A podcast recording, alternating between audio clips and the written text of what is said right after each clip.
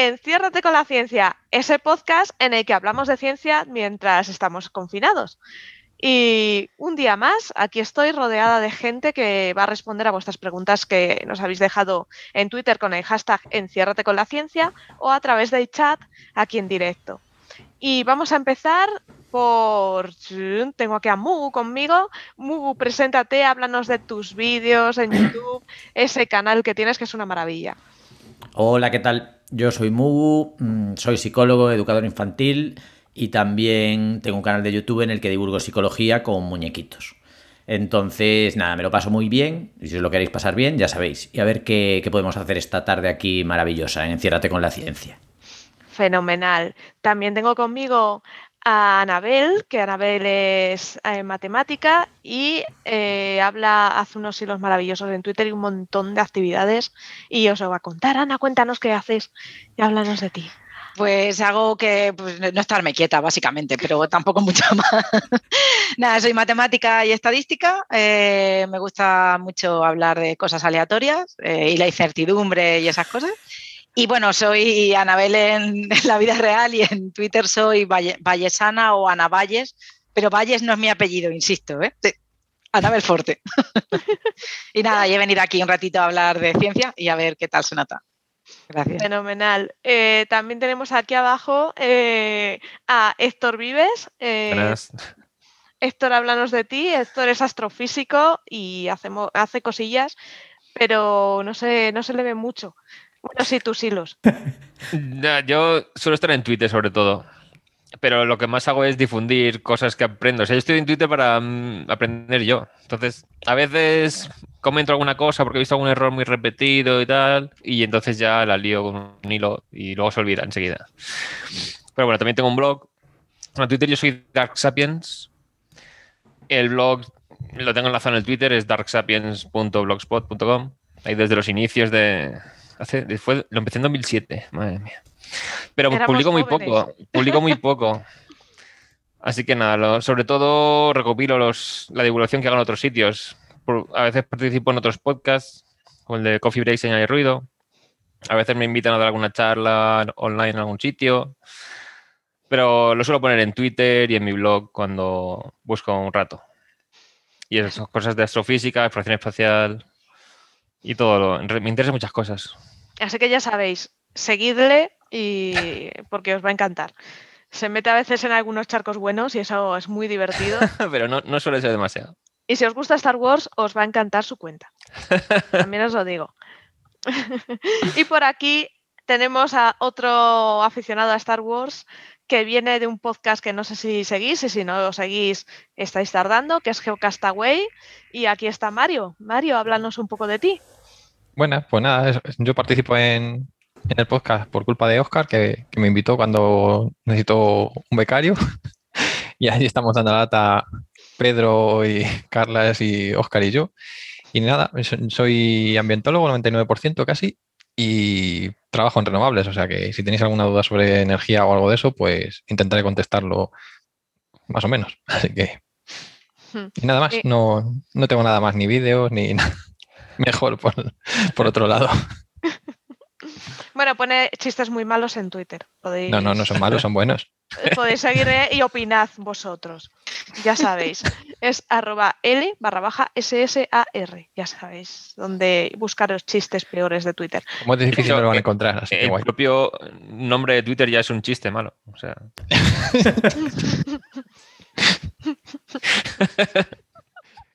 Nada, no voy a comentar nada, así no, No, lo encuentran. si no lo encuentran es Elesar, pero la L a secas. Ay.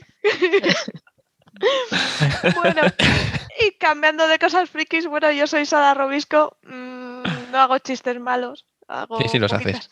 Hago poquitas cosas.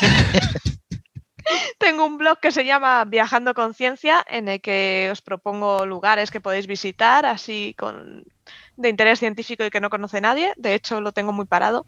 También hago videojuegos de divulgación científica, que acabo de publicar una última actualización del, de Space Explorer.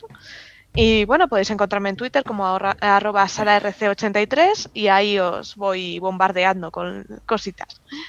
Eh, algunos jueves también eh, participo en Coffee Break, pero ya te digo que hago poquitas cosas. Y muchas gracias también nuestro patrocinador, que es el Grupo GMV, que es un grupo tecnológico de capital español, pues para que veáis que aquí en España también hacemos tecnología, también se hace y más de más y, porque destinan un 10% de su facturación a investigación y mejora. Eh, eh, proveen servicios telemáticos para el transporte público, hacen software, hacen de todo y llevan más de 15 años. Así que ya sabéis, es un grupo completito y si necesitáis sus servicios, pues ahí os tenéis. Y nada, vamos a empezar con las preguntas porque además hay mogollón por aquí y tenemos una de psicología que me acaba de saltar aquí, de Almudena. En Twitter es arroba emuclari barra baja no que dice, aprovecho que en el programa Enciérrate con la ciencia de mañana, porque lo escribí ayer, estará Mugu para preguntar qué diferencia hay entre los efectos crossmodales en percepción y la sinestesia, y si la sinestesia tiene algún tipo de reconocimiento científico. Mm, a ver. Hombre, todos sabemos que el número 3 es amarillo. Los efectos crossmodales. Vale, eh, vamos a ver. Tampoco es que esté muy puesto en percepción en la actualidad, ¿eh? pero vamos a intentar ir mm, contestando a esto. A ver, la sinestesia, empecemos por lo que es la sinestesia. ¿no? La sinestesia es cuando, bueno, em, empieza mala definición si digo es cuando, pero digamos que, que se añade a una modalidad sensorial otra diferente. Por ejemplo, mm, yo puedo leer algo y eso que estoy leyendo, por así decirlo, pues puede tener también mm, un color diferente. Quiero decir, yo puedo ver los números 5, pues rojos. Pues entonces estoy sumando a esa percepción del número 5, estoy sumándole un color. O puedo, yo qué sé, por ejemplo, que se asocie un sonido a algo que estoy viendo también, por ejemplo. Eso sería sinestesia. Sumar mm, modalidades sensoriales diferentes a un estímulo, por así decirlo. Es algo subjetivo, sería una percepción y, y bueno, entonces, crossmodales, efectos crossmodales, si son diferentes que la sinestesia. No sé, si, no sé si estoy entendiendo bien la pregunta y qué son los efectos crossmodales, pero me imagino que será algo como, no sé, percibir las cosas a través de, de, diversos, de diversas modalidades sensoriales. O sea, si hay influencia entre una modalidad sensorial u otra. Entonces, la pregunta cómo era exactamente. Espera, eh, sí, sabéis que la, sinestesia es ese problemilla, bueno, problemilla. Esa bueno, es una, percepción, es una percepción diferente. Que asocias una percepción que no es, eh, por ejemplo, viendo, escuchando música hay gente que ve colores. No, no, no, pero, pero no, no es que no, no sea, es escucha música ¿eh? también. o sea, es una suma, es una suma. Es una suma. Aparte, pues eso ve colores y lo cual es un viaje espectacular. Tiene que molar mazo, pero que es un tema que está ahí. Eh, a ver, repito la pregunta, ¿vale? Claro, claro. ¿Qué diferencia hay entre los efectos crossmodales en percepción y la sinestesia? Vale, eh, ahora que ya más o menos definimos lo que es la sinestesia. La segunda es esa, si la sinestesia es verdad que pasa, ¿tiene algún tipo de reconocimiento científico? Sí, yo pienso que sí, claro. A ver, es un tema perceptivo, es, subjetivo de, cada persona, pero, pero vamos. Mm lo que está claro es que hay, hay personas que sí que perciben esto. Yo creo que ahora, sin tenerlo delante, puede haber algún estudio que pueda demostrar perfectamente que, estas personas pues tienen estas capacidades. No sé en concreto, a lo mejor con un test de Stroop o... O eh, me quiere bueno, da igual, me quiere sonar que sí. O sea, vamos a considerar que la sinestesia existe y que, y que aunque no se pueda, por así decirlo, quizá demostrar su su sustrato biológico, que lo desconozco, eh, vuelvo a repetir, sí que, es un fenómeno perceptivo que existe. En cuanto a los efectos crossmodales, ya te digo, no entiendo muy bien a qué se está refiriendo con eso. Me imagino que será, pues no sé, interferencias entre un sentido y otro. ¿Qué lo puede diferenciar de la sinestesia? Pues si es lo que acabo de entender yo, quizá que en la sinestesia se suman y a lo mejor esos efectos crossmodales a los que se refiere la pregunta son interferencias entre dos modalidades sensoriales diferentes quizá. Pero vamos, sí que la sinestesia creo que tiene, creo que tiene algún tipo de respaldo científico.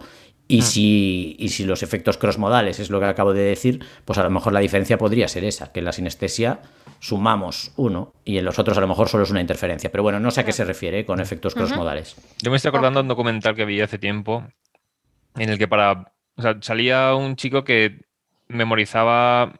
Llegaba a memorizar números hasta un decimal altísimo porque él los veía como imagen. O sea, él veía los números, pues unos los veía más grandes que otros o distintos colores. Entonces, para comprobar si eso era cierto, le pusieron una hoja de números y que la memorizase y luego los pusiera en el orden que estaban. Y luego le hicieron la puñeta y pusieron una hoja de números también, pero los que veía más grandes se los ponían más pequeños. Los que habían los que él percibía ese número como más pequeño se lo ponían más grande. Entonces le costó muchísimo memorizar los números esa vez comparada con la cuando estaban todos al mismo tamaño.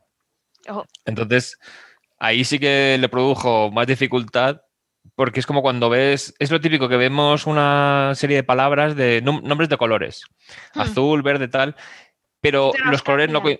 Sí, los colores Claro, no eso son un- el que está escrito y te dicen, elige la- el color verde y a lo mejor la palabra escrita con letra verde es azul. Claro, eso es la, la interferencia que se puede producir. Eso Entonces, se hace no sé si se el- referirá a algo de eso. Pero yo lo vi con eso, que le ponían los números de distinto tamaño y ya le costaba muchísimo porque era justo el sentido opuesto al que él percibía la sinestesia.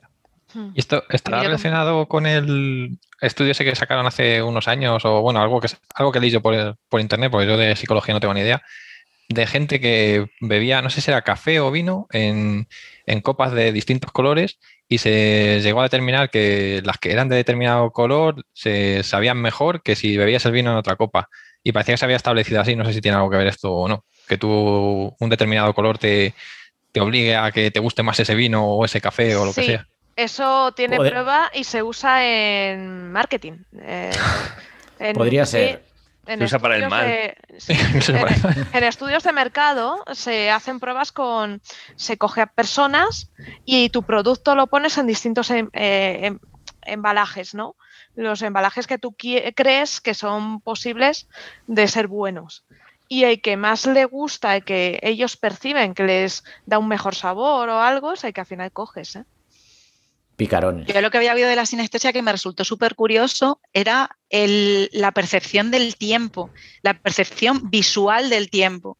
Mm. Es, eh, hay gente que cuando piensa en el tiempo piensa en un camino recto y piensa en un avance. Y hay personas que cuando piensan en el tiempo piensan en un momento circular, o sea, en cómo, cómo ir avanzando en, en círculo. Y tenía, bueno, por lo, o sea, yo donde lo escuché era un programa que era un tipo documental, eran en un podcast, pero era sobre la, la percepción, o sea, la sinestesia como tal. Sí, sí. Y lo relacionaban con la sinestesia, que me resultó curioso.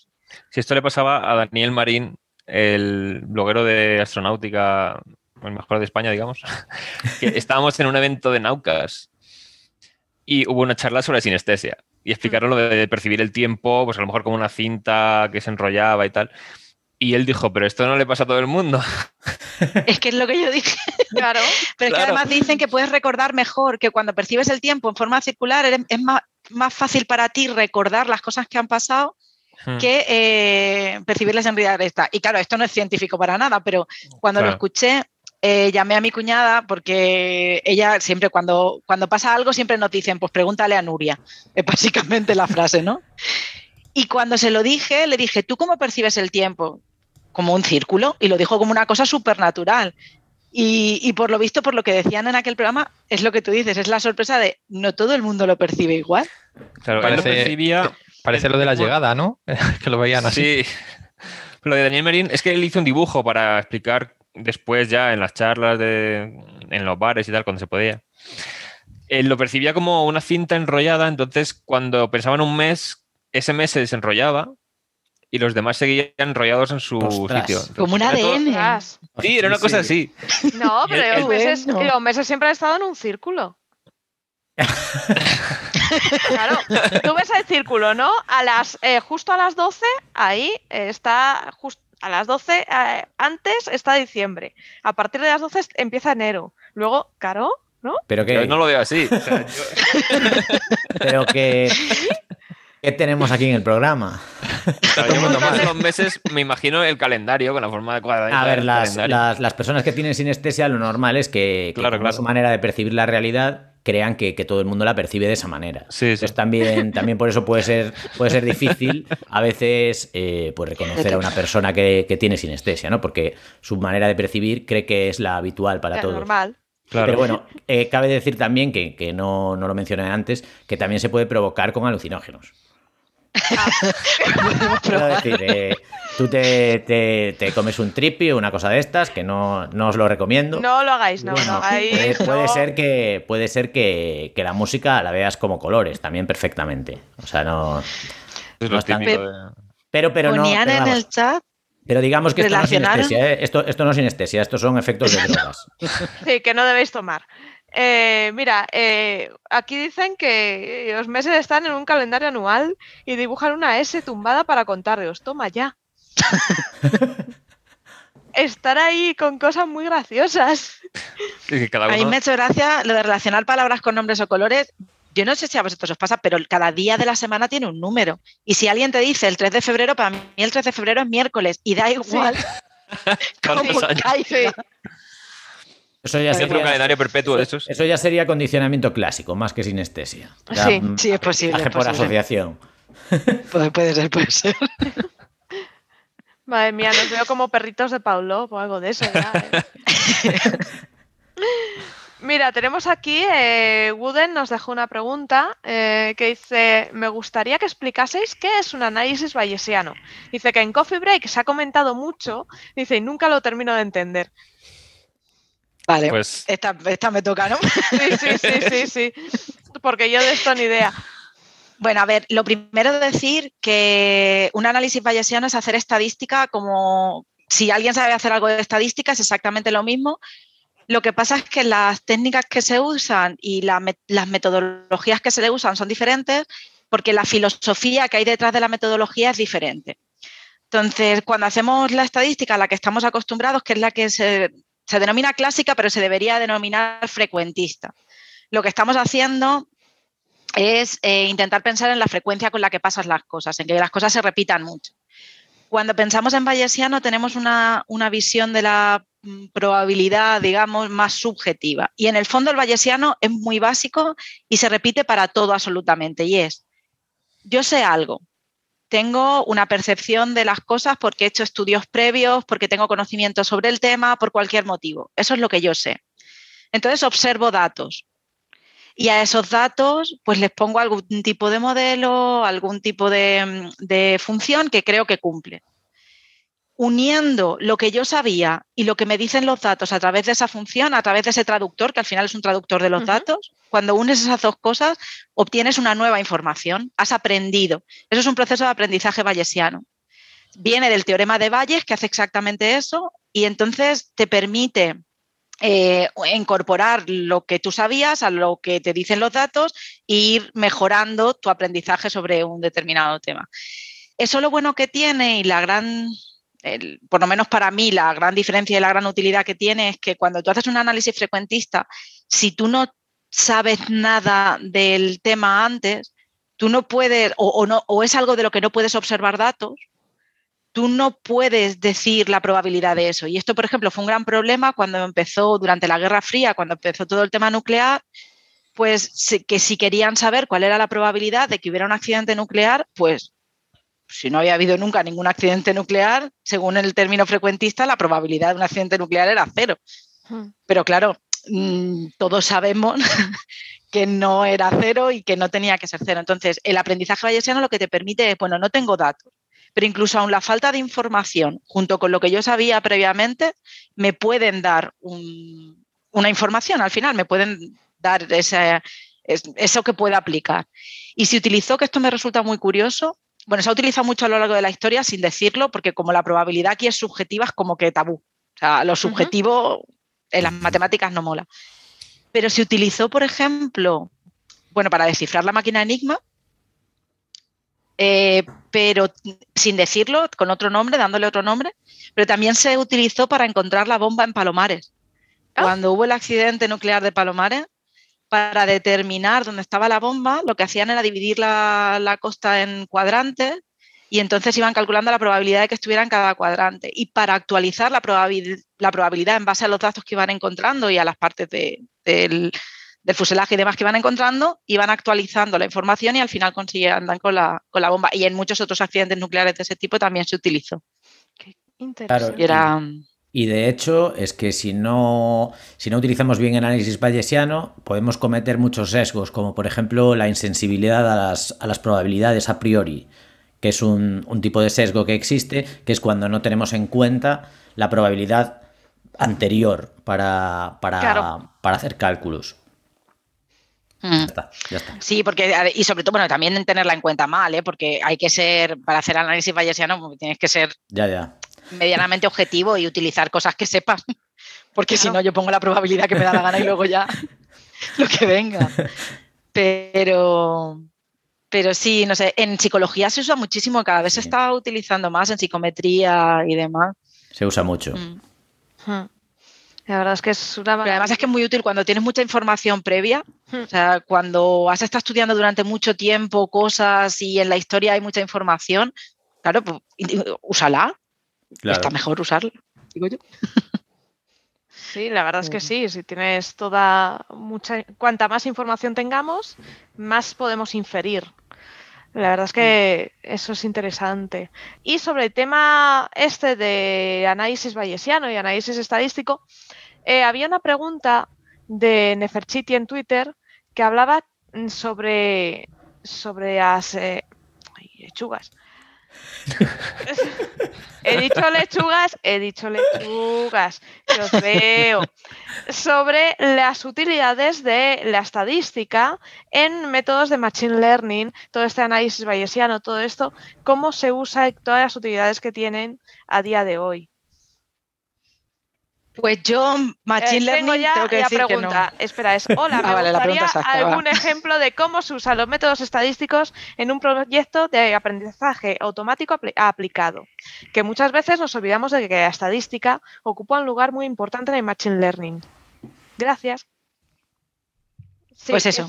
es Es- yo estoy automático. con ella, 100%. que no... que se olvida mucho. A ver, eh, que se olvida totalmente, pero porque también se ha creado el, el hype, digamos, del nombre eh, Machine Learning, inteligencia artificial y todo este tipo de cosas.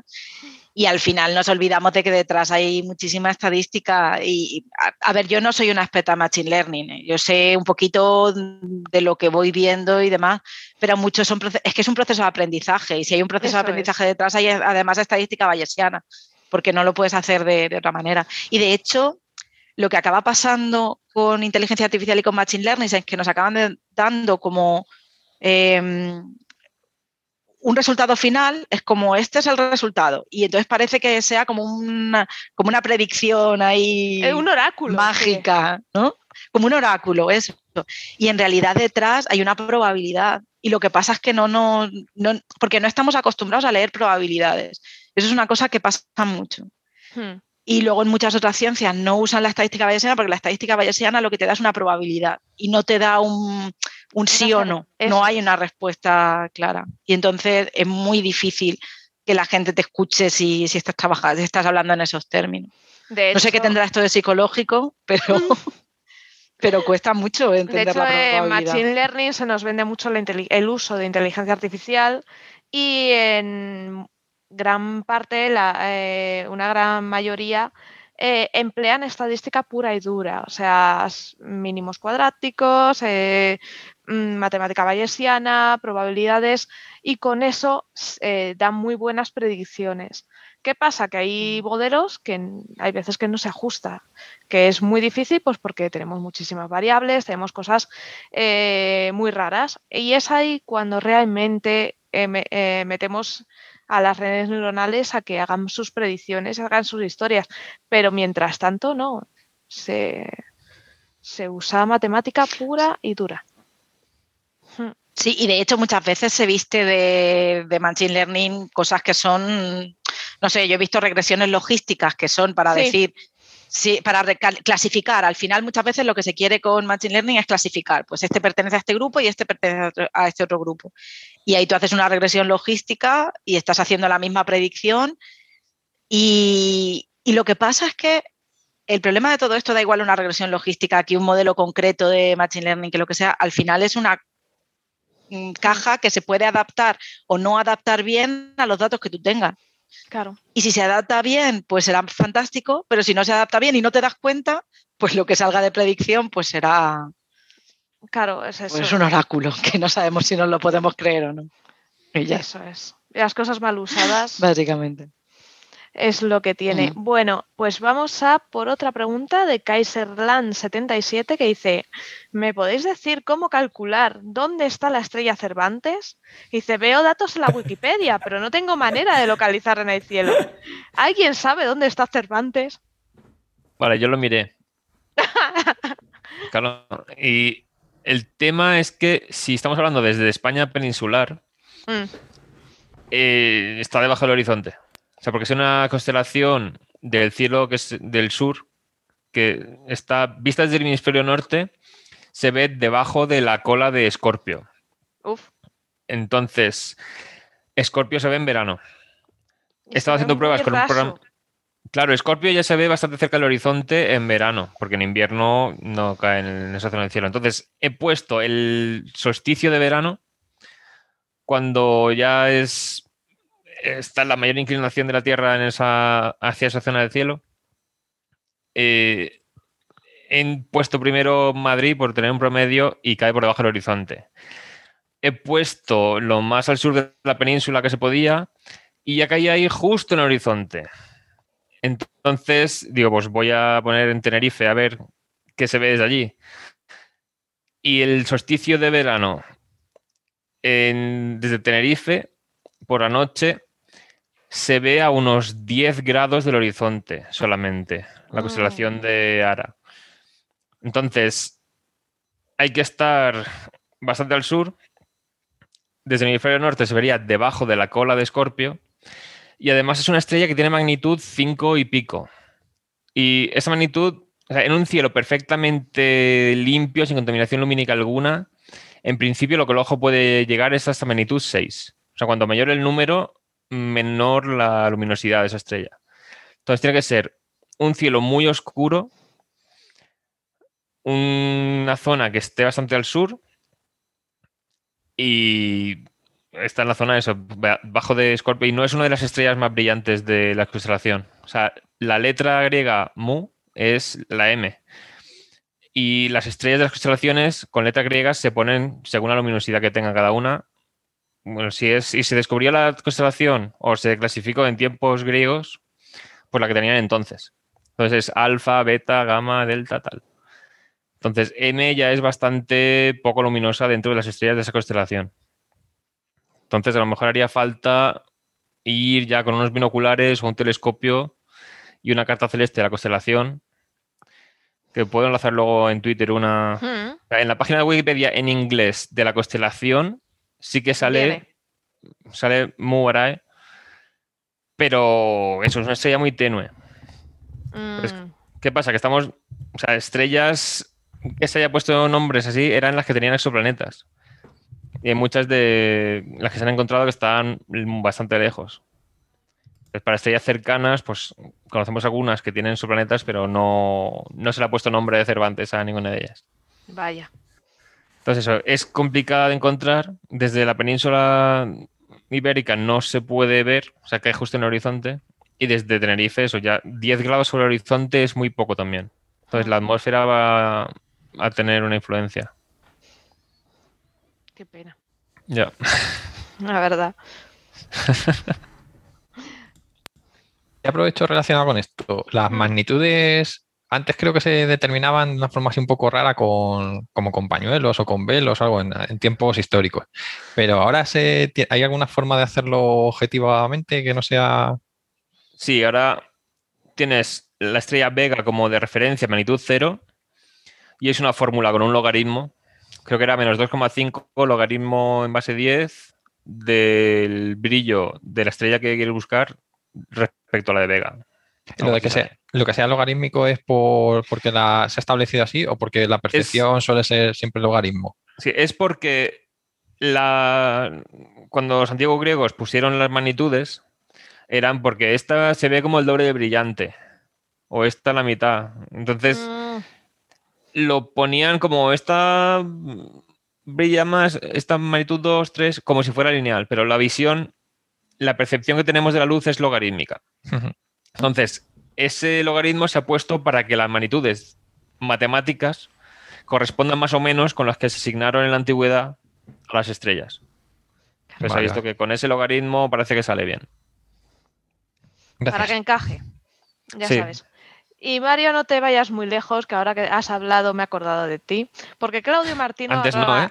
CJ Martino en Twitter, pregunta, atención a la pregunta, ¿cuáles son las diferentes maneras de establecer la antigüedad de restos fósiles, minerales, etcétera, que se utilizan?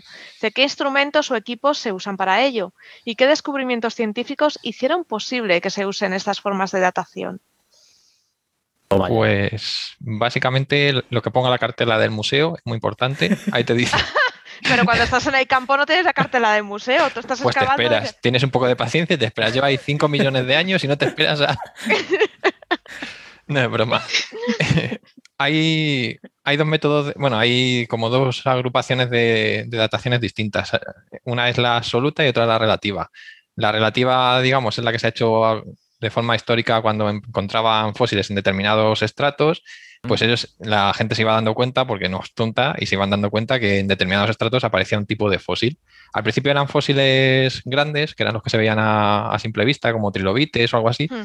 que, y se llaman fósiles guía porque se utilizan animales que, o plantas que varían en poco tiempo mucho y solo viven durante una determinada época de, a lo mejor un millón de años dura esa especie. Entonces, tú sabes que donde aparezca esa especie de, trilobite tiene cierta edad. No sabes cuál, porque sabe, puedes determinar más o menos que es en, antes que los dinosaurios o después de los dinosaurios, pero no sabes exactamente el momento, el, en años.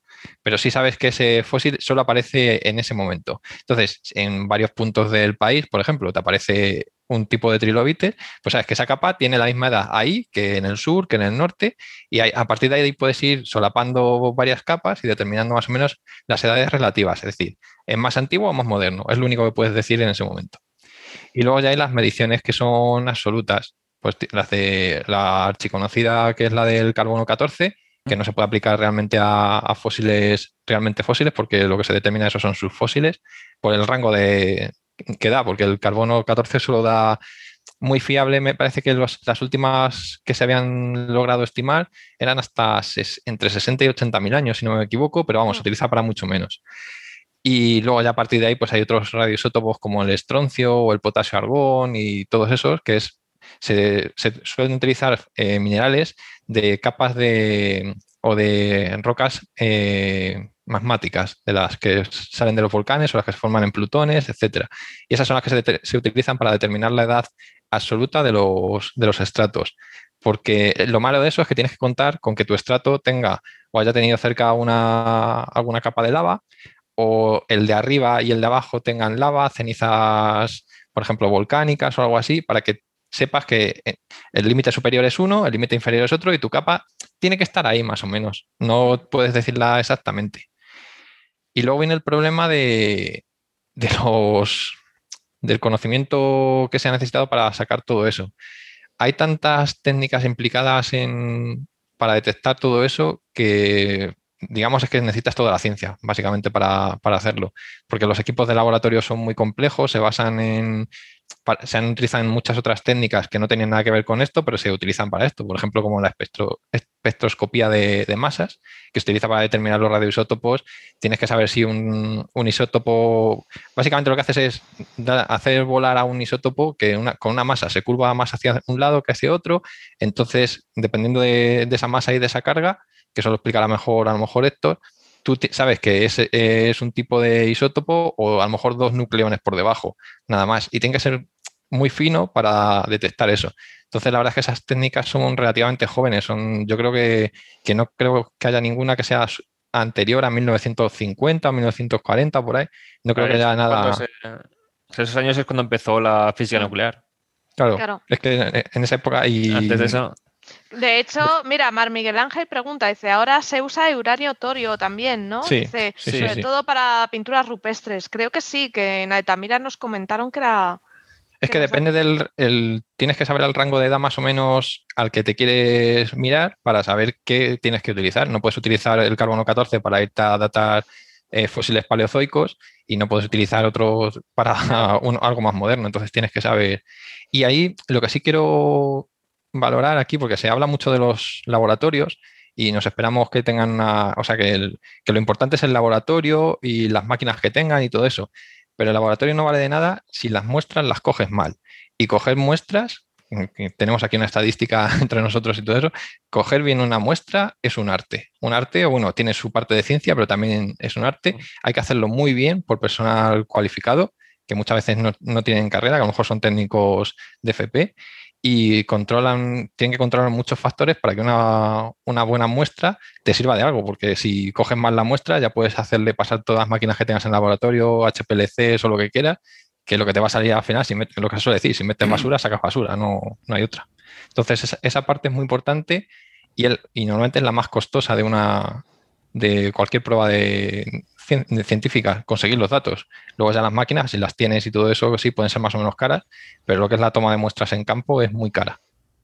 Nosotros este año en el máster de bioestadística tenemos un chico que viene de, arqueología eh, y está haciendo, bueno, mi marido también es historiador y se acabó reconvirtiendo a la estadística y en, en los trabajos que han hecho y demás son cosas de este tipo y una de las cosas que, hablándolo con este chico que está haciendo ahora, ahora mismo, me decía justamente eso. Yo doy la asignatura de diseño de experimento, que es justo donde hablamos de, mm, pues eso, cómo hay que diseñar, cómo hay que coger las muestras, tienes que pensar muy bien en cuál es la pregunta que querrías resolver, digamos.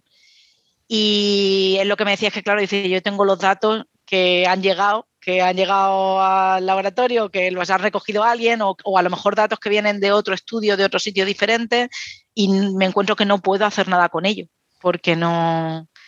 Y de esto, de, de análisis bayesiano, eh, uno de los trabajos que hacen uno de mis compañeros que trabajan en esto también, está muy chulo porque utilizando distintos tipos de dataciones, lo que, lo que quieren es separar eh, tienen como distintos estratos y es organizarlos y ordenarlos de manera que puedan saber qué, cuál fue la línea temporal, qué pasó antes y qué pasó después. Y está muy chulo verlo porque a partir de esas cosas que decías de, pues sabemos que había este tipo de animal que debe pertenecer a tal tiempo. Todo eso es información previa. Tú eso lo utilizas como información previa y utilizando los datos que tienes acabas separando mejor cuáles son las fechas y la ordenación temporal que tiene que tener. Y eso está súper bonito. Y es lo que tú decías, es que hacen falta todas las ciencias en, ese tipo de cosas. Está guay. Sí, eso me recuerda a los yacimientos como de eh, batallones, que es eh, cuando te lo enseñan, cuando hacen jornadas de puertas abiertas, ojalá se acabe esto, esta pandemia y se pueda volver. Eh, hay uno de los puestos, porque vas haciendo como paradas, y una de las paradas en el yacimiento es gente de micromamíferos. Y, y tú no valoras realmente su trabajo hasta que ellas no te lo explican, hasta que ellas no te dicen, no, no, cogemos un cubo de arena, nosotros lo estamos eh, cribando y esos dientecitos, esos trocitos de hueso de ratoncitos, de animalitos pequeños que vivieron aquí, son los que nos van a dar información de la época exacta donde estamos excavando, eh, el clima, Dice, hay un montón de cosas que pasaron. Dice, gracias al trabajo de estas personas que buscan, eh, analizan lo que sea tierra, buscando eso, esos pequeños, pequeñas muestras, y es una maravilla, ¿no? Ellos en este caso buscan esos pequeños roedores, que es lo que más. Claro, porque los múridos son animales que tienen mucha, muchas generaciones en poco tiempo, evolucionan muy deprisa y duran y ocupan muy, muy poco espacio geológico, muy, muy poco tiempo geológico. Es a lo mejor una especie de, de múrido solo, solo vive durante 700.000 años o un millón de años entonces, si tienes ese múrido en esa zona, sabes que ahí es, de esa época. Luego, aparte, como en los propios dientes son muy duraderos, que lo único que suele quedar de micromamíferos son los dientes y esas por el esmalte, básicamente. Y encima en el esmalte queda información de la alimentación que tenían, también que se puede determinar por la relación de isótopos que hay en, ese esmalte. y te dice, claro, el clima, porque si tienes un tipo de hámster que solo vivía en estepa, pues es ese, en, en, esa época solo había estepa. Si luego te aparece de repente un roedor más de, de, eventos tropicales, pues sabes que es tropical. Y todo eso te da muchísima información que sí, que los, los, huesos de dinosaurio o los huesos de mamíferos grandes o de esmilodones o cosas parecidas son maravillosos y son muy bonitos de ver y lo que nos llama la atención. Pero el trabajazo que hay detrás en micropaleontología o incluso en, ya, si os parecen pequeños los, los múridos, imagínate ya los foraminíferos, las diatomeas, que nos sirven incluso para, para determinar si una persona que ha, aparecido ahogada se ha ahogado de, de de ahogamiento natural o ha sido asesinado, porque dependiendo del contenido de agua de los pulmones puede determinar, ah, no, pues si tiene agua de, de la bañera y es aparecido en un pantano, este no se ahogó en el pantano, a este le han ahogado y le han transportado hasta aquí. Ah, Todas esas vale, cosas... vale. Eso es muy interesante si quieres matar a alguien. Claro, para- esas cosas hay que saberlas. O sea, para, para- para poner en la bañera agua de pantano, para luego poder... Ahí, Claro, ahí, claro, ahí, bueno. ahí, ahí, ahí le estás dando, muy bien. Gracias, gracias. Menos mal que me avisas. Eso. Pero que si no, luego vas, cuaderno. ases- vas asesinando a la gente sin ton ni son y te pillan. Si es que no, hay que saber. Qué bueno. Tenemos una pregunta de Teorema Pi. Eh, Roberto, que esta persona tiene unos vídeos muy buenos en YouTube, es ingeniero y maneja el MATLAB como nadie, a mí me da una envidia, y dice, a mí me gustaría que nos explicaseis un poco en qué ha consistido la tr- contribución española a la misión de Perseverance, si es posible. Y creo que Héctor trabaja con gente de, que toca Perseverance. Gente que está bastante nerviosa estas semanas. pues a ver, Gente con el café así. Bueno, pues el caso es que tenemos, hay un instrumento que está España liderando tanto su desarrollo como construcción, como operaciones científicas, que se llama MEDA, que creo que era Martian Environment. Bueno, el caso es que es un sistema de detectores para ver la meteorología de la zona, que se une también al instrumento TWINS, que eran dos detectores que estuvieron en la sonda InSight, todavía funcionando, y también otro que no me acuerdo ahora el nombre, creo que era REMS. Están teniendo que reorganizar las palabras para que les salga acrónimo diferente, pero mide lo mismo. o sea, el REMS estaba en el rover Curiosity. Básicamente consistía en unos sensores de viento, pero que no pueden ser anemómetros que den vueltas como en la Tierra, porque la atmósfera de Marte es muy tenue, sino que son una especie de láminas que detectan la presión del aire cuando hace viento en una dirección.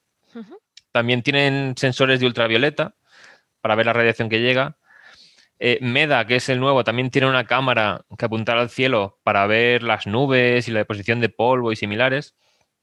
Y todo esto, teniendo tres estaciones meteorológicas funcionando en la superficie de Marte al mismo tiempo, ya permite refinar mucho mejor cómo son los patrones de viento de, globales en el planeta. De hecho, esto estaba Jorge Pla García trabajando en hacer modelos de la circulación atmosférica, porque el tema del misterio del metano marciano, que a veces se detectaba, a veces no, podía ser que se produce en unas zonas y según el viento llega más al detector o menos. Entonces es importante controlar todo esto bien.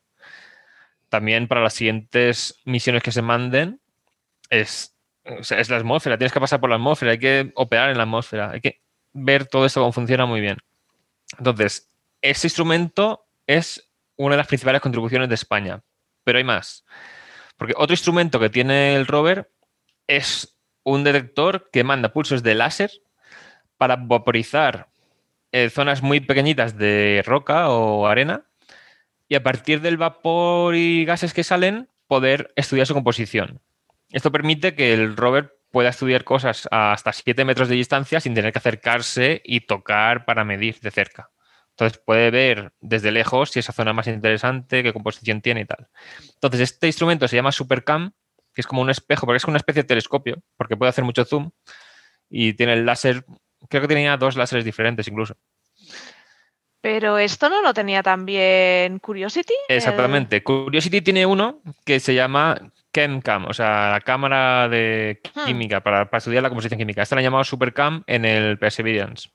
Es un instrumento desarrollado por Francia principalmente, pero España tiene contribución también. Entonces, hay científicos españoles, creo que era del Instituto de Ciencias o algo así, colaborando con- para la investigación, pero en la Universidad de Valladolid han creado lo que sería unos objetivos de calibración. Porque claro, tú vas a medir la composición de algo Hmm. a base de disparar el láser, pero tendrás que ver en las condiciones de Marte qué sale con cada composición diferente al disparar el láser. Entonces, es una especie de panel con unos circulitos, cada uno de un material diferente, a los que puede el láser apuntar y sabes de qué están compuestos.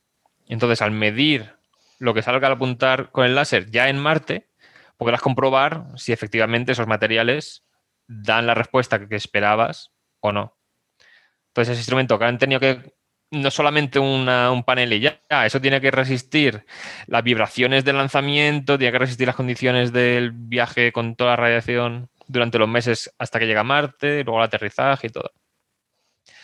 Y otra cosa que también contribuye España es que la antena de alta ganancia que usa el rover Perseverance para mandar los datos a la Tierra, pues el sistema de apuntado de esa antena y orientación es, está fabricado por una empresa española que se llama Sener. Ah, Claro, es una empresa que hace cosas aeroespaciales también. Y en, creo que el- principalmente la antena esta la construye Airbus, o sea, es contribución europea, pero el sistema de apuntado y dirección de la antena para que podamos recibir los datos de las, del rover es contribución española también. Y además, esos datos se reciben en tierra por una red de estaciones de antenas parabólicas de no sé cuántos metros tenía, más de 60, ¿no? De diámetro. y de- hay- Claro, digo que hay una en California, otra en Australia y otra en Madrid, en Robledo de Chabela. Hmm. De hecho, cuando estuvo aterrizando la- el Perseverance en Marte, justo coincidía que era la de Robledo de Chabela la que apuntaba hacia Marte en ese momento. Entonces fue en España donde se recibieron los datos de todo el aterrizaje. Qué maravilla. Y luego, conforme va girando el planeta, pues se van turnando las antenas de distintas regiones que están más o menos a 120 grados cada- de una de otra para que al girar la Tierra tener siempre una apuntando para recibir. Fíjate qué pregunta más buena hay en el chat de Trasto Viejo que dice, oye, pero en Marte es posible la combustión. Eh, combustión con oxígeno hay que llevar no. Claro. Eh, depende. O sea, hay un problema con el tema de la. O sea, más que combustión sería reacción de oxígeno con cosas. No sé si produciría llama o no. Pero en Marte hay compuestos en la superficie que al calentarlos pueden liberar oxígeno. Eso ha sido un problema para analizar muestras, porque el rover Curiosity analizaba la composición química de las muestras a base de calentarlas y que salieran gases de ahí. Entonces, había una- los percloratos estos mm, producían oxígeno, entonces si querías detectar sustancias orgánicas de carbono, pues se combinaban y los, los- podría decirse que los quemaban, era un horno, o sea, era Claro, sí, es, unos- a miles de grados. es un hornito que tiene dentro, entonces eh, si veis la robot, coge la muestra, se la mete en la tripa, Sí, cierra la puerta y ahí pues empieza el superhorno a trabajar. claro, es que Curiosity, el concepto de la misión era, vamos a llevar eh, o sea, un laboratorio de análisis químico a la superficie de Marte. Pues ya era un rover mucho más grande y podría acomodarlo. En la misión de Perseverance es diferente. Hmm. Lo que hará Perseverance es eh, tratar de capturar muestras que se puedan analizar en la Tierra Hmm. a base de o sea, soltarlas en algún sitio donde vayan a estar seguras y luego en 2026 se lanzan dos misiones más y en una un rover de la Agencia Espacial Europea irá a recoger los tubos de muestras para ponerlos en la plataforma y que lancen a la órbita de Marte esas muestras. Y otra misión también europea será la que se acople con esas muestras y viaje hacia la Tierra con las muestras para analizarlas en laboratorios terrestres que tienen mucha más capacidad de trabajar con ellas, tanto los de ahora que- como los de dentro de décadas. Creo que Amazon patrocina esta misión. No creo, ojalá, ojalá dedicaran dinero. ¿Os Pero yo, te iba a preguntar por eso. No, que por, si Amazon lo manda, no. Eso no.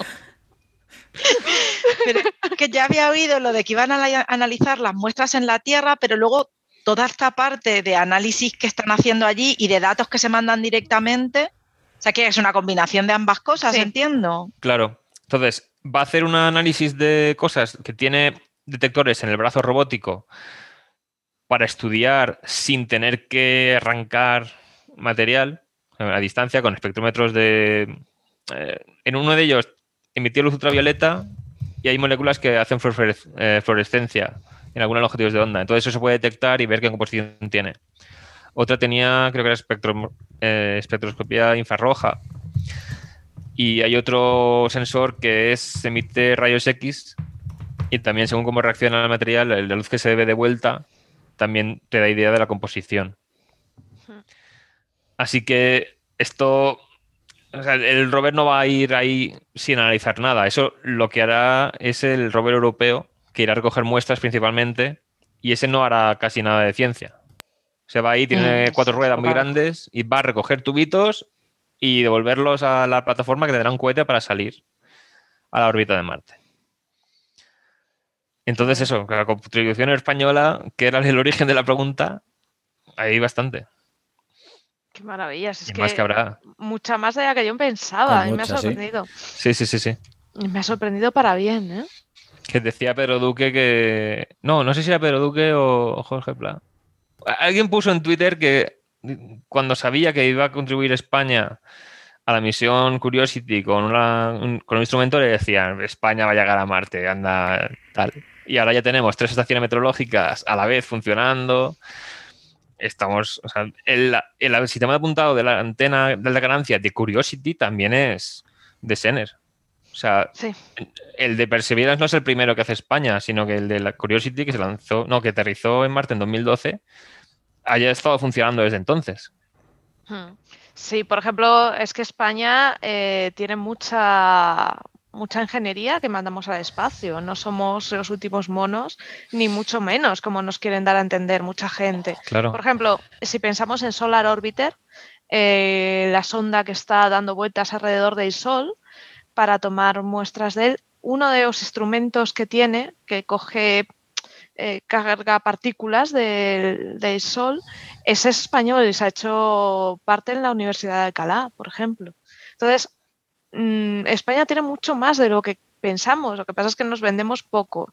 Yo Sí. creo que, que esa es la pena, no sabemos vendernos, no sabemos decir, oye, pues sí, hacemos cosas, sí tenemos inves- investigadores potentes, tenemos tecnología potente, pero Claro, si es que en Madrid tenemos, o sea, tenemos la estación de seguimiento de la NASA, que es la que recibe la información de las misiones de la NASA y tal, pero es que hay otra de la ESA, de la, Cien- de la Sí. Agencia Espacial Europea, en el ESAC, que ahí es donde se reciben los datos de las misiones espaciales de Europa, de tanto telescopios orbitales como ¿Pero de quién es la financiación?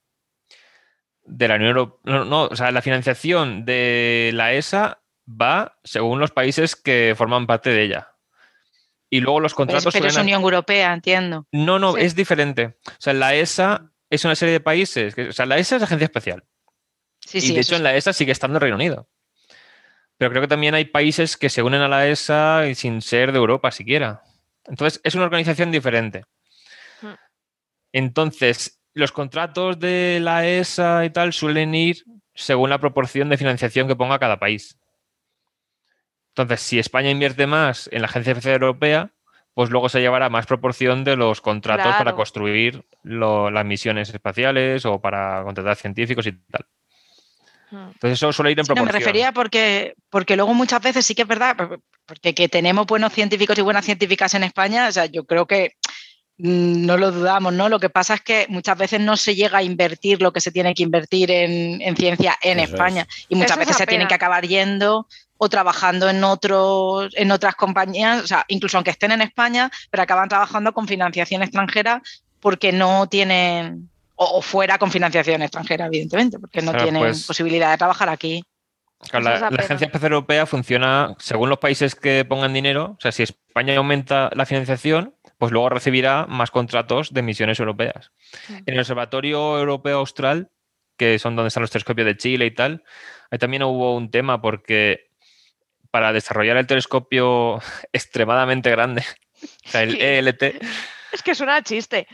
ya, pues ahí iba a ser muy útil la experiencia de empresas españolas que construyeron el Gran Tecán.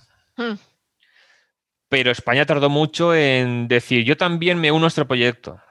Entonces, si España no financiaba, pues el contrato no iría a empresas españolas, porque lo reparten según lo que haya invertido cada país. Según la pasta que pongas, te dan más o menos. Claro, es porque no vas a poner un montón de dinero en un proyecto y que todo ese dinero vaya a otro sitio. O sea, el dinero que se pone es no va. Hay mucha gente que dice, ¿por qué invertimos en el espacio viendo cosas en la Tierra tal? Pero es que el dinero se invierte en la Tierra. Claro. O sea, si inviertes dinero en construir una misión, el dinero va a las empresas y empleados que la construyen. Si inviertes dinero para trabajar con los datos de una misión, va a los científicos y las personas investigadoras que trabajan con esos datos. Y mucha parte de, ese- de esa investigación luego va a repercutir en todos nosotros en forma Sí. de tecnología, que la gente no se da cuenta realmente. claro. Por ejemplo, toda la tecnología para evitar la corrosión de Curiosity, de, de Perseverance, todo eso va a repercutir en futuros materiales que veremos en nuestra vida diaria de aquí a unos, a- unos años. Claro, y todo el tema, o sea, los lubricantes secos que han tenido que desarrollar, porque claro, si pones lubricante líquido e- en Marte, eso se hay que tenerlo. O sea, si se pone un motor con lubricante líquido como lo hacemos en la Tierra, entonces hay que dedicar energía a calentar ese motor porque si no se atasca. Eso es. Entonces ya no, no puedes operarlo por la noche porque si no vacías la batería de- durante la noche solo con eso y ya tienes menos energía para hacer ciencia. Entonces son un montón de factores, son condiciones muy diferentes a las terrestres. Hmm. Y bueno, ay, se me ha olvidado conectar con el tema de las condiciones diferentes. Hay una cosa que tiene MEDA eh, re- diferente a REMS, que es que REMS, cuando aterrizó el Curiosity, parece que durante el aterrizaje, con esta maniobra con los cohetes y bajando el rover con cuerdas y tal, parece que un sensor de viento se llevó una pedrada. Ups. Entonces, cuando empezaron a tomar datos, vieron que uno estaba saturado el instrumento y no, no daba bien la señal. Entonces, tiene dos sensores cilíndricos apuntados en direcciones perpendiculares para así tener la dirección tridimensional del viento y al final han podido operar solamente con uno de ellos. Entonces, el de MEDA, el que está a más distancia del mástil con las cámaras y tal, está plegado cuando se lanza y llega a Marte. Entonces, se supone que ayer el mástil con las cámaras y el supercam y tal era cuando se desplegaba de. O sea, se levantaba porque estaba replegado para no dañarse. Entonces, a lo mejor fue ayer cuando se desplegó el. Lo llaman boom en, en inglés. Pero eso, Boom, boom o bloom, como las Boom. flores. Es que Ah, en boom. inglés, sí, boom, es com- lo usan como una cosa que está mm, en un soporte a distancia, no sé. Ah, vale. Boom, como una explosión. Sí, sí, tal cual, es que Ay, el idioma, el idioma inglés. Pero Eh, sí, pregunta Digital Meteo, dice, ¿por qué pensáis que la NASA no está haciendo públicas las imágenes en crudo de Percy? no lo sabemos. Se lo está preguntando gente que incluso conoce a personal de allí, porque están ahora bajándose los datos, Hmm. pero se ve que quieren esperar a tenerlos ellos procesados para liberarlos. Entonces, cuando salió la. Cuando llegó el rover Curiosity, Hmm. ya tenía una cámara bajo del rover que filmó toda la secuencia de aterrizaje. Entonces, iban, conforme iban llegando las imágenes, iban subiéndose a la página web y ya hubo fans de la astronáutica que fueron montando el vídeo conforme iban llegando imágenes. Y luego ya la NASA sacó un vídeo oficial, pero ya habíamos podido ver la gente Claro. diciendo, oh, ya va llegando ya. Pero ahora no sabemos por qué han decidido esperar. O sea, se parecen más a las misiones de la, De la ESA que comparten. de la. ESA. la- las misiones de la ESA muchas veces son como. En los telescopios espaciales suelen decir, vale, primero los datos los damos en exclusiva a los científicos que han hecho la propuesta de observar o que han participado en el instrumento para que nadie les quite el resultado científico o el descubrimiento y luego ya meses más tarde se hacen públicos. Pero la NASA solía soltarlo todo Sí. como, como está financiado con dinero público, pues estas imágenes son del público también. De hecho, una cosa muy bonita que tiene la NASA y que yo soy muy usuaria de ella es que eh, todo lo que tiene, eh, imágenes de mapado de parte, los robots, los modelos 3D de los robots a todo lujo de detalle, todo te lo comparten. Entonces viene muy bien. Yo para mis videojuegos, los robots que tengo puestos en Marte, que podéis acercaros, tocar prácticamente, eh, están hechos con ellos, con estos modelos 3D de la NASA. Y tienen un lujo de detalles, es una maravilla. Y comparten todo. Y a mí me gusta mucho. Hasta los sonidos. Eh. ¿Y son, o sea, están libres de licencia? Eh, Creative Commons, sí. O sea, los de la NASA se puede poner, como decía, o sea, dicen qué crédito habría que dar, pero están en dominio público. Sí. Yo se lo agradezco, digamos. O sea, libres de copyright, quería decir. Sí, sí, sí. Yo en, en, el juego se lo, se lo agradezco y tal, y ya está. Eh, y como, Gracias, NASA. Claro, eh, y pongo que los modelos son suyos y tal. Y aparte, como no tiene ningún fin económico el videojuego, como yo no me lucro de él, no hay ningún problema en que lo uses. Hmm. Entonces está muy bien, es, es, positivo porque haces un poco de divulgación gracias a eso. En cambio, los, de la, los de la ESA te las ves y te las deseas. Sí, es como que son más conservadores. O sea, les falta mm, un impulso ahí para acercarse al público más. Carlos, Carlos Briones acaba de tuitear una foto de por qué no, no están llegando los datos del Perseverance. una es una billeta llena de, marcianos dominándola. Si lo buscáis en Twitter está muy gracioso. Es que lo habían puesto en el chat y voy a buscarlo.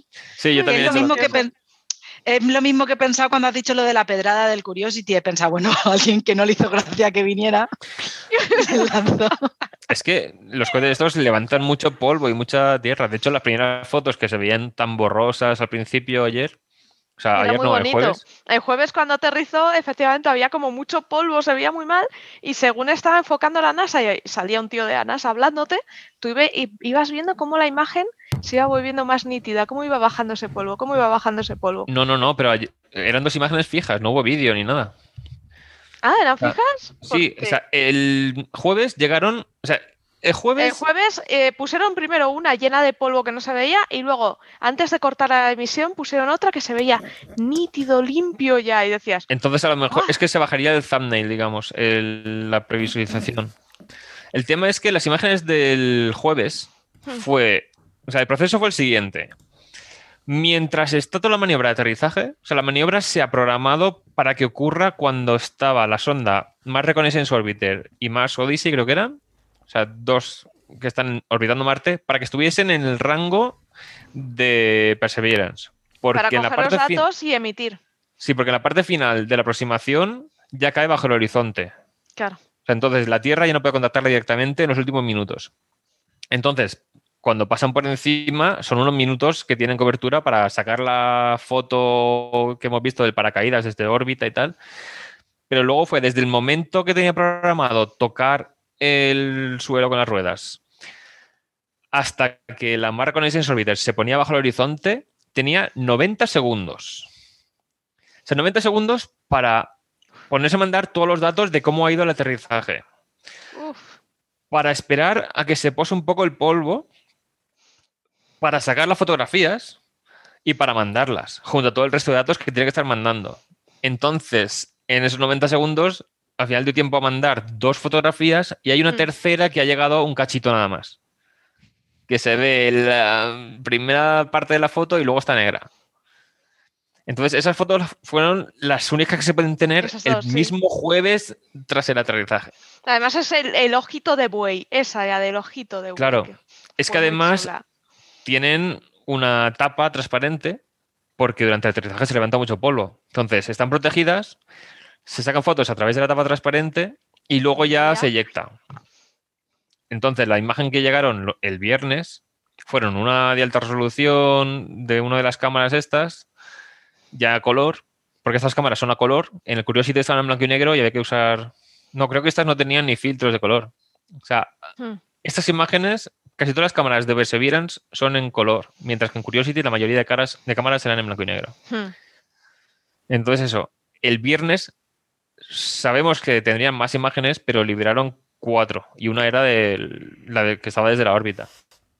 Entonces no sabemos por qué no están sacando las imágenes directamente en crudo. Igual están probando las cámaras, igual están viendo la calidad que pueden dar y... Pero es que esas en el Curiosity también las sacaban. O sea, las imágenes desde el principio, todas, o sea, hay una página que es, se llama las imágenes en crudo. RAW. las pasan en otro formato? O, o sea, las ponen no, eh, o sea, RAW significa conforme llegan. Y hay veces que para que puedan transmitirla con menos eh, tasa de datos, ya se envían en JPEG. O sea, hay algunas que ya las manda la propia nave en JPEG. Comprimidas. Pero estas no, ni las han mandado en JPEG. Sí que las han mandado porque las tienen. Hay gente de la misión que dice, va a ser espectacular, no os perdáis la conferencia del lunes o la del viernes. Pero están esperando. Yo creo que es más bien un rollo mediático, porque quieren ellos también mostrarte. No sabemos qué pasa. Es que en el, en el Curiosity y otras antes de que, hicieran el anuncio, ya estaban.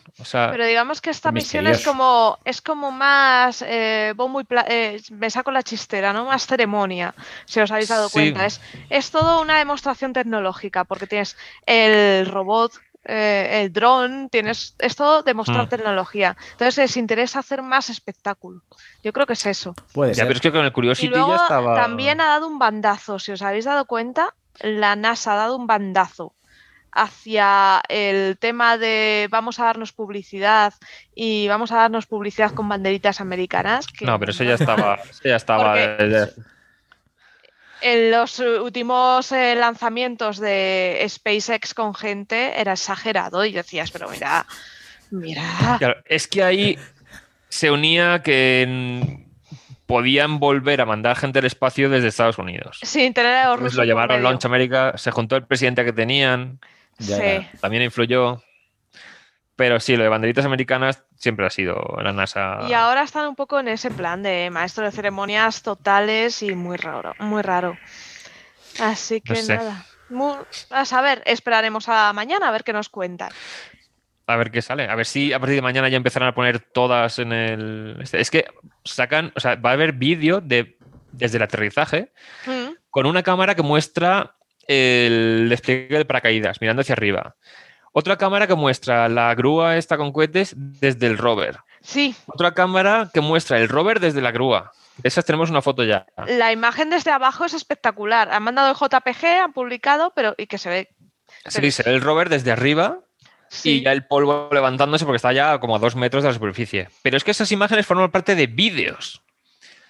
Con Curiosity hubo una especie de time lapse porque había muchas fotos, tal. pero es que ahora creo que eran 30 fotos por segundo o algo así, a todo color, en alta definición. Entonces eso es lo que están descargando estos días. a lo mejor quieren el lunes tener el vídeo directamente en vez de ir mostrando todas las imágenes. No sabemos, ya veremos. A saber. Mañana veremos. O igual han tenido algún problema técnico y les faltan imágenes. No creo, no, eso lo hubieran dicho. Pero todo lo que salía de misiones que estaba funcionando todo bien. Entonces, por algún motivo han decidido no subirlas. A lo mejor el problema técnico es que les ha fallado el servidor donde suben las imágenes. Como nos ha fallado al principio esto. Claro, puede ser, puede ser. Pero lo que es el rover dice que está funcionando bien. Hmm.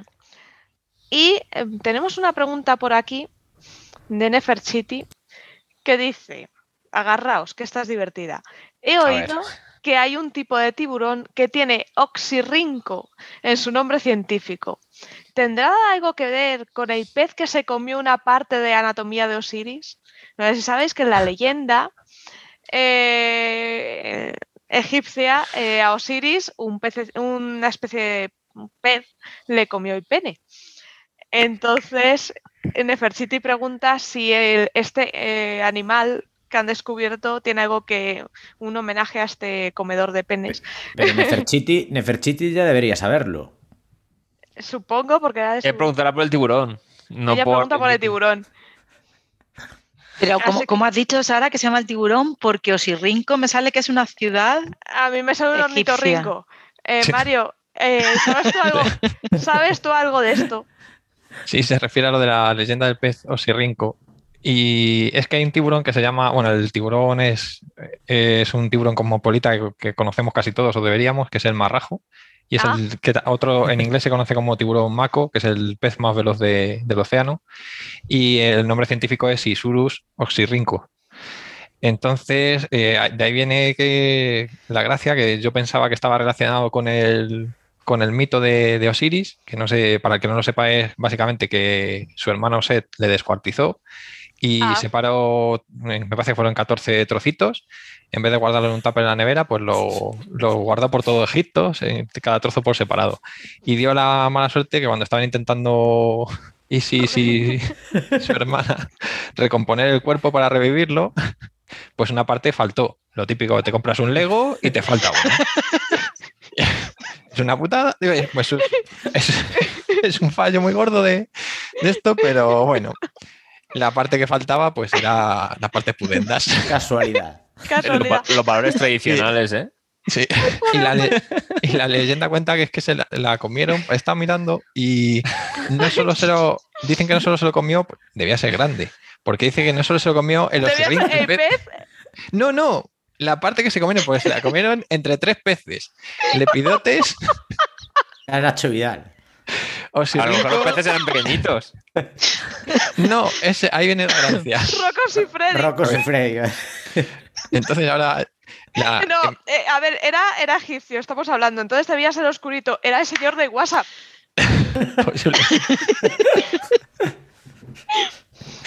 Ay, nos van a echar.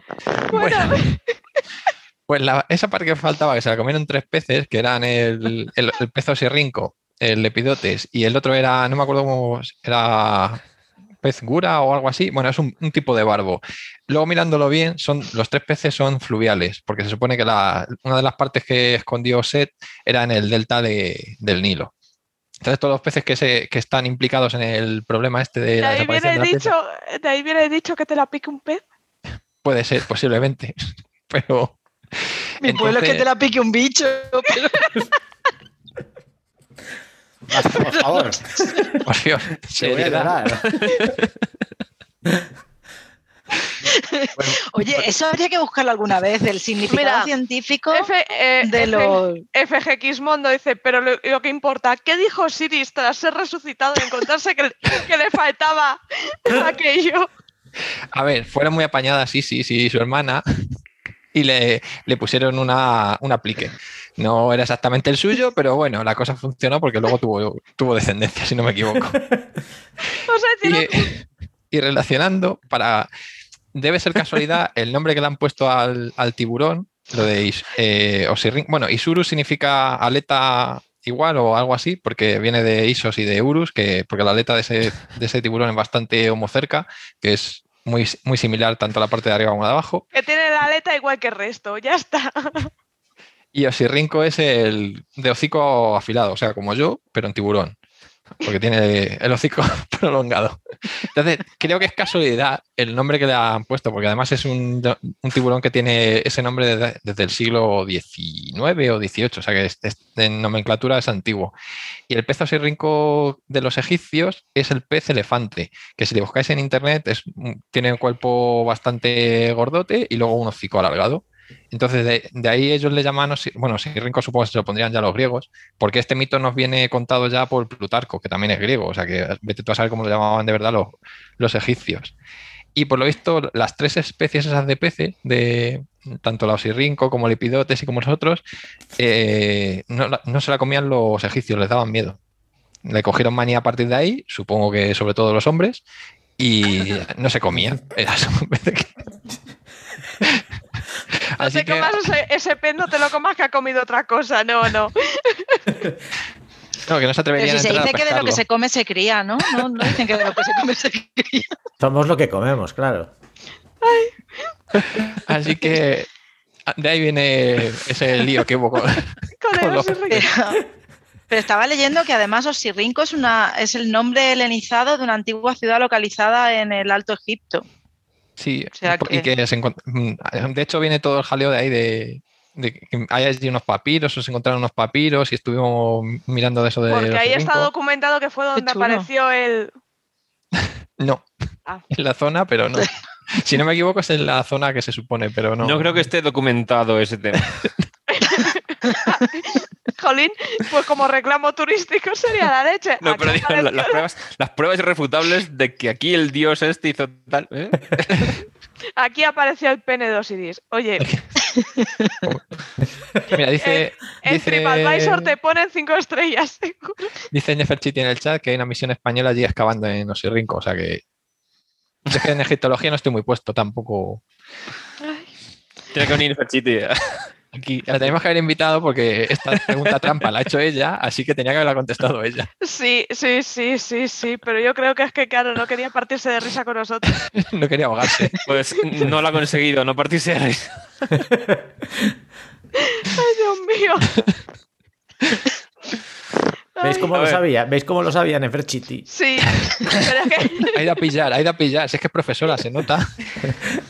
pero es que es verdad que la mitología es todo muy así, ¿eh? Sí, sí, sí, sí. Todo va de, de cosas de estas. Hombre, un gran documental de esta época de, de la historia es Dioses de Egipto. Es una película buenísima y muy recomendable. Yo ahí lo dejo. Me Que da nadie, miedo. que nadie se fíe. No fiéis, es una trampa. No, no lo hagáis. No será de Rocco, ¿no? ¿De qué? ¿De? No De será de, de Rocco Sifredi o de Nacho Vidal o de uno de No, estos. no, no, no. Es de egiptología pura y dura. Es igual que el libro de los muertos que aparece en la momia y todo eso, que es exacto al original. No hay- Claro, claro. Sí, sí, sí. Ay, Dios mío. O como, como esa película horrible que, que aparecen personas con dinosaurios, como era 40.000 o 20.000. ¿Qué- ¿Pero qué estás diciendo? A ver, vamos a Mil, calmarnos. no, no era 10. un millón antes de, de extraer. En la que sale Raquel Wells con el famoso bikini, que fue el bikini famoso antes del de la princesa Leia, que es mucho mejor, por cierto. No sé, era 20.000 o 40.000. La película se llamaba así. Y es que había una de hace. Horrible. Un millón, BC un millón de años BC o algo así. No, no, no, no, no, no. ¿No? Hay otra, es que hay más. Hay es que hay más. otra. Hay muchas, hay muchas con números. Esta es 40.000 o algo de eso. Y Ah, ves bueno. eh, construyendo las pirámides con. Ah, no, tú dices eh, Con la, de, la de 10.000. 10.000 veces, 10.000 pone por esa, ahí. Esa- esa, Claro, no, claro, no 10.000. compares, no, no, no, Oh. esa. Ay, la fui a ver al cine, fue lo peor que he visto en mi vida. No, no, mucho mejor. Dioses, dioses de Egipto, mucho mejor. No debió ir mucho, mucho más allá, porque yo no la recuerdo, si te soy sincera, no. Horrible, no. horrible, terrible. Pero de todas formas, en todo esto de la, y ya volviendo a la ciencia, en todo esto de la mitología y de, y de, no, no, no, que nos habíamos ido a la, no. Hombre, a ver, el pene de Osiris, yo qué sé. Pero, en toda, pero el hecho de que se comiera el- todo este tipo de cosas, o sea, tiene mucho que ver con la psicología humana, ¿no? O sea, no. Sí, tiene que el haber que algo estamos ahí. pensando, pensando siempre en el tema, eh, eso es To- normal. todo lo que es la mitología y, y todo, pues claro, eh, bueno, eh, digamos que no sabemos siquiera si es cierto, ¿no? Eso que dicen los griegos, porque si, si se helenizó todo y cuentan historias de egipcios, pues a saber quién las, quién las cuenta y por qué. Pero sí, claro, claro, la psicología humana le gusta, Ay, o sea, ay, a los humanos nos gusta, hecho, no- nos gusta el Qué morbo. cachonda Nefertiti dice, pues os estáis riendo, pero Osiris era el dios de la fertilidad, Sí, con un par. Es de la- Pero- sí, es de la agricultura, además. O sea, que, que es que parece sí. que es. Si hubo que hacerle un empalme. Pero habrá que hacer Bueno. un análisis bayesiano para comprobar si eso era cierto o no. Claro. Claro, claro. De todas A maneras, traerme el- datos. Darme datos. el- la historia de la mitología que está contada por griegos es egipcia, pero yo creo que parte mucho de la de algo han tenido que robarle a Sumer, eso es que nos lo diga luego Nefertiti, Hmm. porque por ejemplo el mito de los padres de Osiris, del dios y la, tierra, o sea, el cielo y la tierra y separados por el- la brisa, no sé qué, eso si no bebe de la mitología sumeria, no, no sé de dónde bebe, porque es casi idéntico. Pero, Dice Nefertiti que efectivamente, ¿veis? Mm. Sí, que todo viene que- de, Sumer, de Summer, sí. El ¿De quién? ¿De David, verano, el verano. De, de David. Summers. Sí, sí, sí, de David Sumer. Bueno, a todo esto Bueno. quedan preguntas por responder. Te queda una, dice, a ver, eh, relacionada con ciencias ambientales y energía, dice Peter Glimmer. eh, ¿Qué está pasando en Texas con la energía para que esté la gente sin agua corriente? Pues la cojo. ¿La cojo yo o qué? Sí, sí, sí, venga, lanza. Pues lo que está pasando en Texas es lo que no debería pasar en ningún sitio. Ah, bien. Que, no, no, es cierto. O sea, eh, no, el, el problema que tiene, porque la, la energía eléctrica, la que consumimos en los, en los hogares, no se puede almacenar de ninguna forma ahora mismo barata, en de ninguna forma. O sea, tenemos algunos sistemas de almacenaje, pero son para muy poquito tiempo. Entonces, eh, tienes que saber muy bien lo que tienes que consumir por adelantado para producirlo y saber que vas a tener la energía disponible para venderla y todo eso. Y todo eso necesita que estés muy bien conectado con tu entorno porque si a ti te falla algo, puedes coger, por ejemplo, de un, intercambio, como nos pasa a nosotros, que a veces que nos, que nos sobra energía y se la damos a Francia o al revés, o nosotros la damos a Marruecos, así. Pero Texas hay un problema, que es que no querían nada con el resto del país, porque como Estados Unidos es así y ellos son muy liberales, pues decidieron que no querían estar conectados con el resto del país. Entonces eso les ha convertido en una isla energética. Oh. ¿Qué pasa? Que cuando tú haces planes y programas a largo plazo y no tienes en cuenta el cambio climático, por ejemplo, o eventos de, recurrencia que no estás acostumbrado, como las nevadas que están teniendo, pues se te va al traste, no tienes preparadas las centrales para producir en... Porque cuando eh, hay una tormenta como la que tuvimos aquí de Filomena y todo eso, aquí en España en muy pocos sitios se fue la luz mucho tiempo. O sea, sí que hubo apagones de a lo mejor de algunas horas o algo así, pero en casi ningún sitio hubo apagones serios de que la gente se muriese de frío o, que, se quedase sin comida y todo eso. Sin embargo, allí... La cañada real. Eh, iba a decirlo. pero, eso, eso, es porque ya es una tormenta socioeconómica, eso ya no es... Eso de hecho tiene más que ver con lo de Texas, porque dice que la compañía ¿Sí? Cortó la luz. Ah, bueno, claro, ya. Entonces en Texas han decidido, o sea, algunos sitios han decidido que no les salía rentable producir energía y tal, y han decidido no producirla. En otros les están llevando la bancarrota a familias porque dice, no, es que ahora como cuesta más producirla, cobramos este mes la electricidad 12 veces más de lo que costaría normalmente. Así Y hay gente que le está llegando la factura y de repente se quedan sin dinero en la cuenta porque la empresa de electricidad se ha llevado todo el dinero para cobrarles ese mes. Y, además, tener en cuenta que mantener las, las subestaciones y los, las centrales ahora mismo produciendo durante un temporal, necesitas una inversión intensiva en personal, que es muy complicado. O sea, mantener una instalación bajo estas condiciones es, muy complicado y los tienes que tener de antes. Tú no puedes formar a una persona para que se ponga a arreglar una subestación, pues necesitas una persona muy cualificada. Hay que operar esas, esas instalaciones tanto en remoto como en local y todo eso necesita una inversión de dinero y decir, pues necesito meter este dinero antes y tenerlo preparado. Si lo que quieres es tener la energía barata porque no quieres pagar impuestos, que es lo que les ha pasado a ellos, que no han querido pagar nada al, Estado y lo quieren tener todo autogestionado ellos, pues si tú a las empresas le das manga ancha, ellas no van a invertir en lo que no les interese a largo plazo o para un evento de uno entre 50 años, como una inundación de 100 o un cambio de, de tiempo como el que ha habido. Entonces, como no lo han hecho y no les obliga al Estado, pues se han encontrado con que han dejado de funcionar las bombas de agua corriente, que el problema cuando no tienes electricidad, no puedes bombear y no puedes tratar el agua. Las estaciones de depuración y las de, las de desechos y todo eso también son muy dependientes de la temperatura. Si tú no tienes calefactados todo, el sistema bacteriano, que es el que realmente te limpia el agua tanto de entrada como el de salida, se muere entero y no le recuperas. No es una cosa que, bueno, se me han muerto las bacterias hoy, llego mañana con un cartucho nuevo, lo pongo y tengo bacterias. No funciona así. Son cosas que tienen que estar funcionando durante un tiempo y es el problema que se les ha juntado. Y luego había gente que le estaba echando culpa a las renovables, que estaban diciendo que la culpa era de que se habían helado los, las eólicas, que sí que es cierto que cuando los alejonadores se les acumula hielo en las palas, se paran por seguridad, porque claro, dos toneladas de, hielo en las palas, porque no os imagináis lo grandes que son. Entonces acumulan muchísimo hielo y se quedan parados, pero tienes energías de soporte, como puede ser una nuclear produciendo. Si se te ha congelado la subestación de distribución o la de transporte o una línea está fuera de servicio por lo que sea porque no hay mantenimiento, pues ya puedes estar produciendo 7 gigavatios de nuclear que si no lo puedes volcar a, a la red no vas a tener. Y además, tanto nuclear como carbón y gas funcionan a base de hacer girar turbinas con agua. Claro. Y si, de repente tienes una helada que te congela las tuberías. Y no tienes agua. Y no las tienes preparadas para eso, porque encima igual las de todas esas centrales toman agua de la red, pero aparte las tienen que tratar. Porque no, puedes, tú no puedes meter en una turbina agua normal de la que bebemos, que es con la cal y todo eso corre los alaves de las turbinas.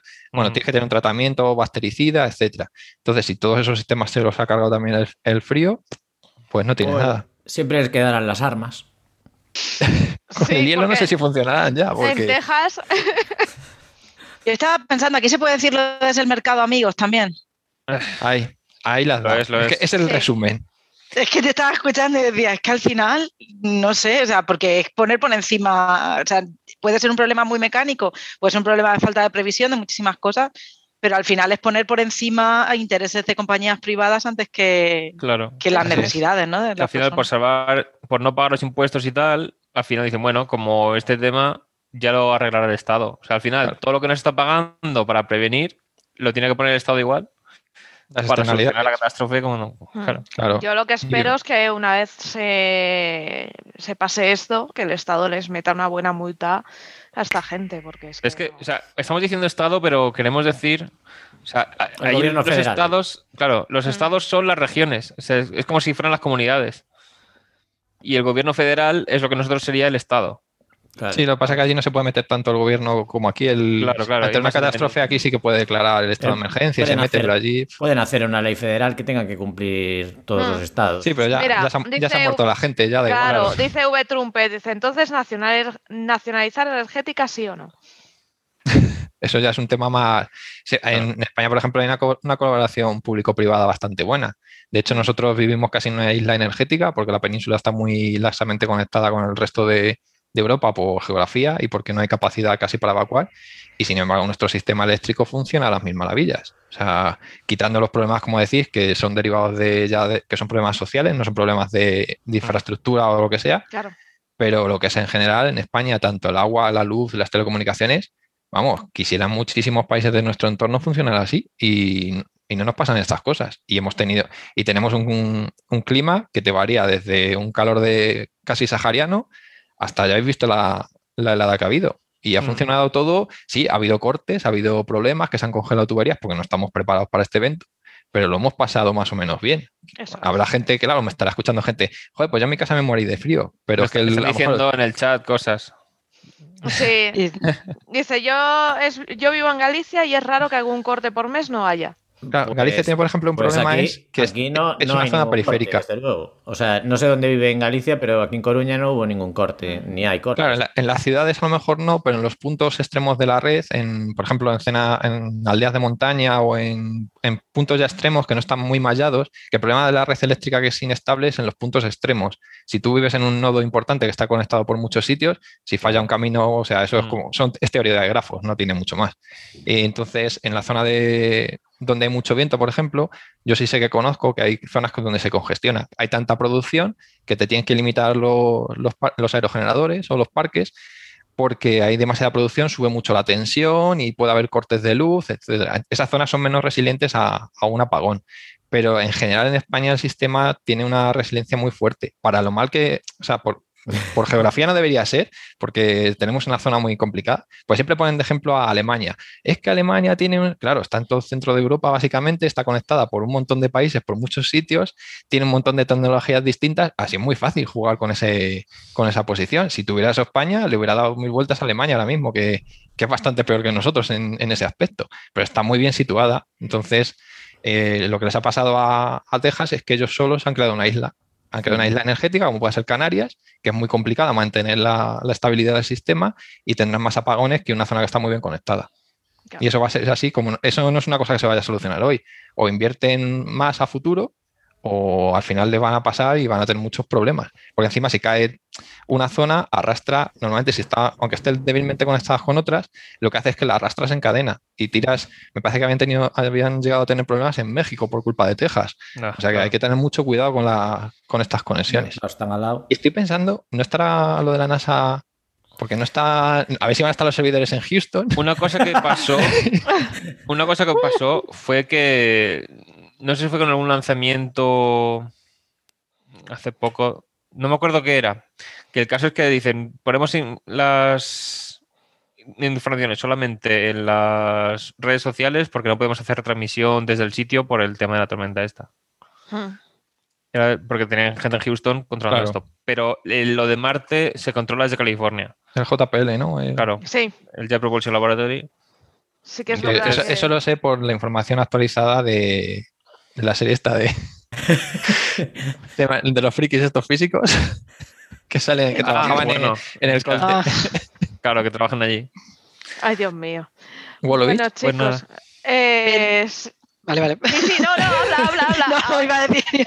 habla ahora, No, la- ahora. que ahora, no, no, es que iba a decir, porque con todo lo que está diciendo, un problema que tenemos en España no es el hecho de que no se haya incluido las pequeñas estaciones de renovables dentro del sistema eléctrico, o sea, que no se, que no se pueda verter energía sobrante de pequeñas estaciones eh, de renovables. Eso no se podría agilizar más y mejorar. El autoconsumo sí está ahora mismo metiéndose, y, pero de todas maneras las renovables antes en España, las que no tienen cierta potencia, pueden verter a la red lo que les dé la gana sin, sin control. Las que ya son un poco más grandes están obligadas a estar suscritas a un centro de control y se operan en tiempo real. O sea, no, no hay un descontrol ahí. De hecho, España en- desde 2004 ha pasado de tener una, una parte marginal de eólica, a lo mejor con mucho el operador del sistema te dejaba meter el 11%, y ahora ha habido días que se ha acercado al 60, al 70 sin problema y lo aguanta. O sea que, y, con el, nuevo, los nuevos decretos y leyes que están sacando, el autoconsumo está regulado bien, o sea que, y es, es a lo que tiende el futuro, a que haya cada vez zonas más pequeñas produciendo muy cerca del, del consumidor, que es lo que se trata, porque así no hay pérdidas en transporte, ni en distribución, ni nada de eso. Eso, eso va, es el futuro de- del sistema aquí en España. Pero el tema del autoconsumo, vertiendo a la red, es lo que decíamos al principio, que hay que producir lo que se prevé que va a consumirse. Entonces, si pones más de un sitio, hay que quitar de otro. Claro, tienes que saber lo que... Tienes que balancear. Sí. Claro, ahí va a entrar en juego la, la Smart Grid porque vas a tener eh, información de todos los nodos en tiempo real. Entonces vas a decir, aquí me, se está produciendo más de lo que me habían dicho que se va a producir, que ahí luego entra ya también el- la supercomputación para saber que la, el- la eólica, la vo- fotovoltaica, mañana me van a decir esto, que también se ha avanzado una burrada. O sea que... Vale, me callo ya. Que se acerca la hora, estamos ahí arañando los últimos minutos, así que vamos a despedirnos. eh, así que vamos a hacer una cosa. Vamos a, cada uno va a aprovechar y va a hacer spam de sí mismo para despedirse, ¿vale? Así que momento spam. Y empezamos la ronda de despedidas. eh, pues Mugu, por ejemplo, empezamos por ti. Pues nada, yo soy Mugu Piensa, como podéis ver en, en la arroba que hay ahí pequeñita a un lado de mi, de mí. Y ya está, estoy en todas las redes sociales, en todas, en todas. Hasta en- ¿También bailas en TikTok? En TikTok también estoy, sí. Uy, uy, uy. ¿Tienes, ¿Tienes MySpace? No, ya no, ya no, es verdad. Bueno, venga, Instagram, YouTube, Twitter, Facebook y TikTok. Y ya llega. Fenomenal. Bueno, Héctor Vives. Pues yo estoy en esas también, pero en TikTok no. ¿Sabes? En Instagram, Facebook, YouTube. Pero uso Twitter principalmente. Y ahí enlazaré todas las demás. Entonces, yo en Twitter soy Dark Sapiens, que me lo puse de adolescente y ahí se quedó. Y eh, pues nada, temas de astrofísica, de ciencia en general. Y una cosa que suelo hacer es que yo hablo poco, o sea, pongo poca cosa original, pero si me queréis preguntar lo que sea, sí que respondo. Entonces, puede que mi Vale. timeline sea casi todo retweets de otras cosas que voy leyendo yo, Pero si me queréis preguntar. preguntar, respondo. Así que sin problema. Además, hace cosas muy interesantes de astrofísica, ¿eh? Y estoy ahora trabajando, voy a estar trabajando este año con cosas del James Webb Space Telescope. Así que ya sabéis, si tenéis dudas de James Webb, a dar Claro, se supone que se lanza en octubre, noviembre. Me has dicho el año, qué bueno. Eh, se supone que se lanza este año. Ah. Entonces, si sale algo mal del lanzamiento, todo mi trabajo de este año se va a la basura. Porque además que es que James como- es como un origami, es una cosa increíble, tecnológica, y a mí me da un miedo espantoso. A mí también. Pero eso, voy a estar yo como los de Marte. O sea, me van a entender el estado anímico, porque ellos ya lo han vivido eh, este jueves. Te mandaremos un, un camión cisterna de tila. Tranquilo.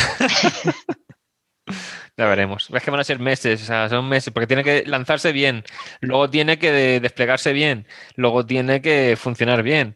Tarda cuatro meses la cámara que voy a usar yo en enfriarse, porque es de infrarrojo. Ups. Así que es, es un tiempo de tensión, Y que no tenga miopía como. como el otros. Hubble, que ahí no se puede ir a arreglar, no se puede ir a arreglar. Mm, ya no, Así ya que no nada. Bueno, Mario, habla de ti. Nada, pues el que me quiera seguir en las redes, allá él. Y sobre todo que. ¿Para qué vas a mentir? a mí me gusta mucho poner cosas de, dinosaurios, energía, telecomunicaciones, un popurrí. Y sobre todo escuchar Geocastaway, que ahí sí quedamos más la geoturra y yo creo más interesante que, que seguirme a mí.